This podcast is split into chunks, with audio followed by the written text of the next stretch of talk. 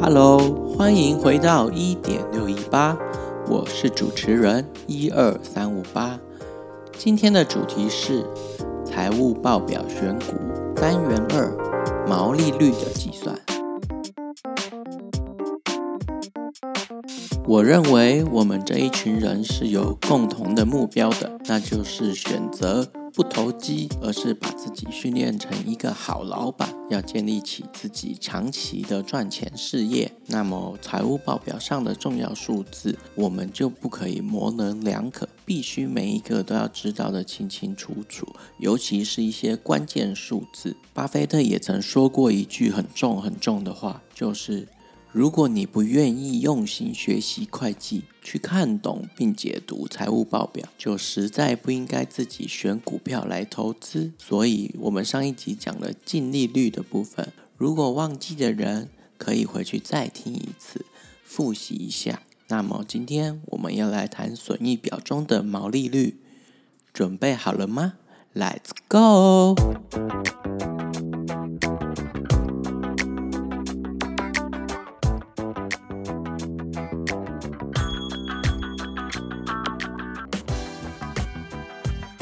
OK，今天要来谈的是毛利率。我们可以用毛利率这个数字去了解一家公司的经济基本面。毛利率的计算公式是：营业毛利除以营业收入等于毛利率。营业毛利除以营业收入等于毛利率。别担心，后面我会解释营业毛利和营业收入这两个名词。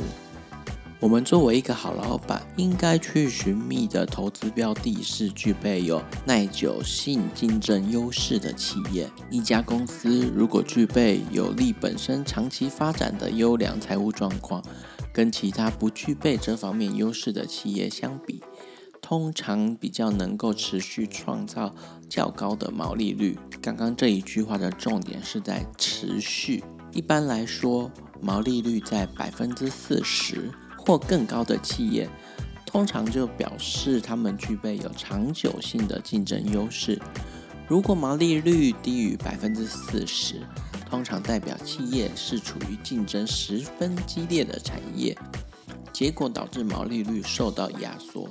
如果毛利率再更低，例如说低于百分之二十，或者是比百分之二十更低，这代表这个行业的竞争太过激烈。以至于没有一家公司能够创造长期维持的竞争优势。要在这个竞争行业中脱颖而出，则必须具备其他的优势才行。在竞争激烈的产业中，企业如果没有具备某种有利本身发展的专长，长期下来，绝对不可能让股东们的财富增加。虽然毛利率并非绝对的指标，但是能让我们先看出一家公司是否具备有耐久的竞争基本素质。所以，我们应该去追踪企业过去十年甚至是十年以上的毛利率，以确保毛利率的数字具有一贯性。所谓的一贯性，就是指一贯的维持在高标准。百分之四十以上，并且整体呈现向上发展的趋势。但是我们刚才讲过了，我们不能单看毛利率来做投资的决定，因为有些企业就算有好看的毛利率数字，也有可能暗藏某些因素，使这家企业没有竞争的优势，像是高昂的研究发展费用比。高昂的管理销售费用比例，或者高昂的债务利息等，以上这几种费用都可能让公司的长期财务朝向亏损的状况。这些费用我们统称为营业费用。这一项目的金额越高，越不利企业长久的发展。而我们刚才在介绍公式时，还有提到一个名词，叫做营业收入。营业收入是指一家公司在年度会计期间收入的金额。举例来说，如果一家公司是制造饮料的、生产饮料的，一年当中总共销售价值一亿两千万元的饮料，那么在年度损益表上的营业收入便会列出一亿两千万元。不过要告诉大家，就算企业的营业收入数字增加，并不代表就有获利。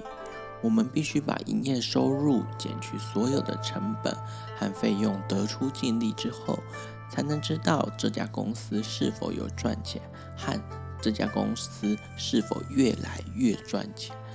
所以说，从营业收入的数字本身往往看不出什么猫腻，而刚才在公式中还有一个名词叫做营业毛利。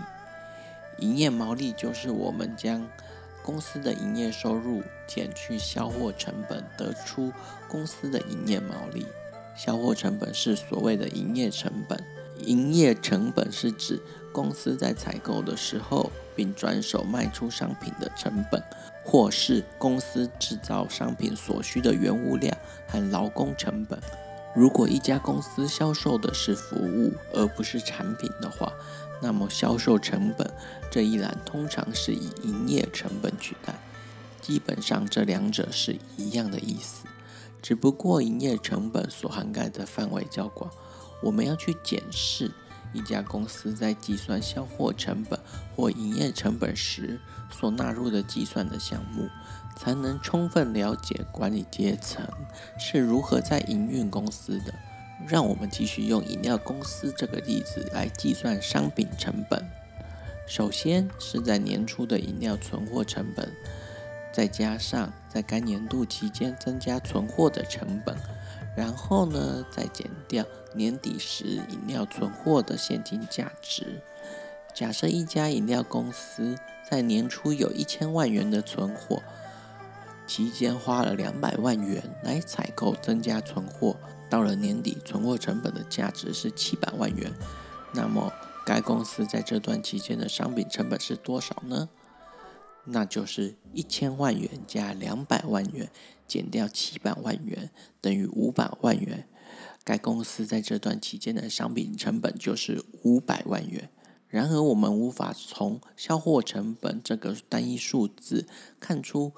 一间公司是否具备竞争优势，但是可以借此算出营业毛利率，而营业毛利率就是判断企业是否具备长期竞争优势的关键数字之一。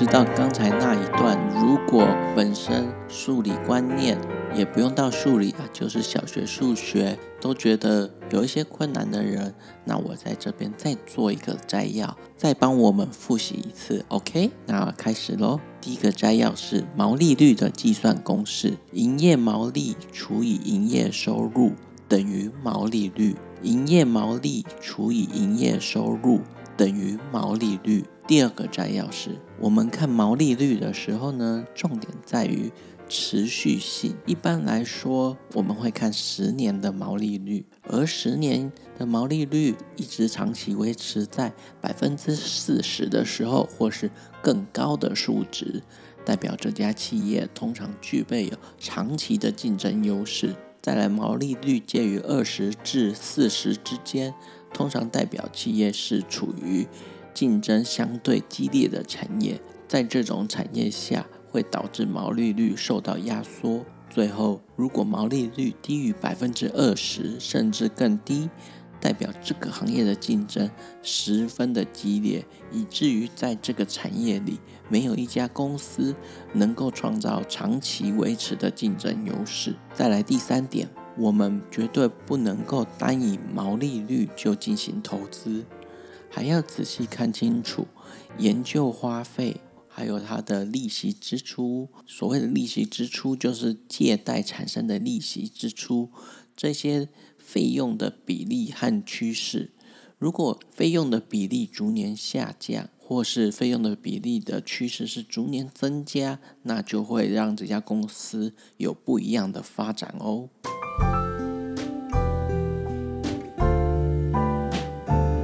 接着，我们再来看看，在股市投资中，我是指投资哦，不是投机。如果是想要投机的人，那刚刚就浪费了时间了。因为想要投机的话，就不用来读财报了，就可以去做别的研究。那我们这边是讲给想要投资的人听的。那我们继续看看长期价值投资的巴菲特都选择十年长期平均毛利率多少的公司作为他赚钱的机器呢？像巴菲特有投资的可口可乐的公司，毛利率长期平均维持在百分之六十。他所投资的债券评比机构穆迪的毛利率大约是在百分之七十三。另外一间公司是。伯利顿北山咖啡铁路运输公司，这家公司的毛利率是百分之六十一。另外一个非常有名的，跟可口可乐一样有名的，就是箭牌口香糖，这家公司的毛利率在百分之五十一。我们可以从巴菲特所投资的这些企业看得出来，这些企业能够有不错的毛利率。靠的是自己产品和服务的价格能够设定在销货成本之上，也就是说，这几家企业的产品具备有长期的竞争优势。如果一家企业缺乏这些竞争优势，就只能够时常以降价的方式和促销产品服务的方式来贩售自己的商品。当然，这样子一来就会压缩到毛利率。压缩的毛利率，进而会打击我们的净利率哦。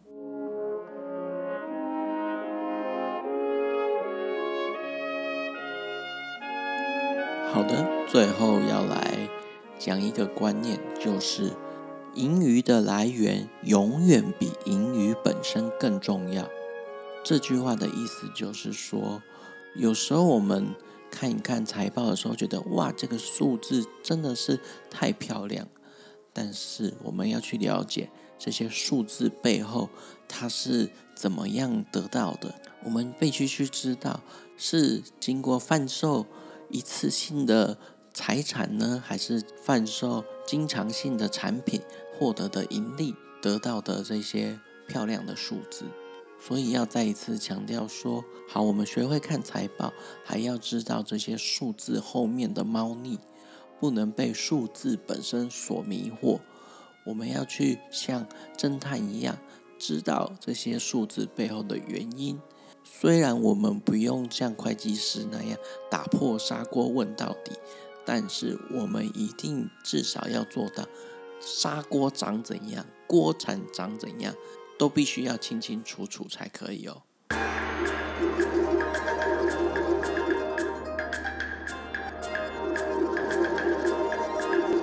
那今天的财报选股单元二毛利率的计算就到这里啦。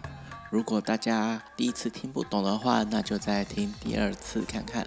那我是主持人一二三五八，我们下一次见喽，拜拜。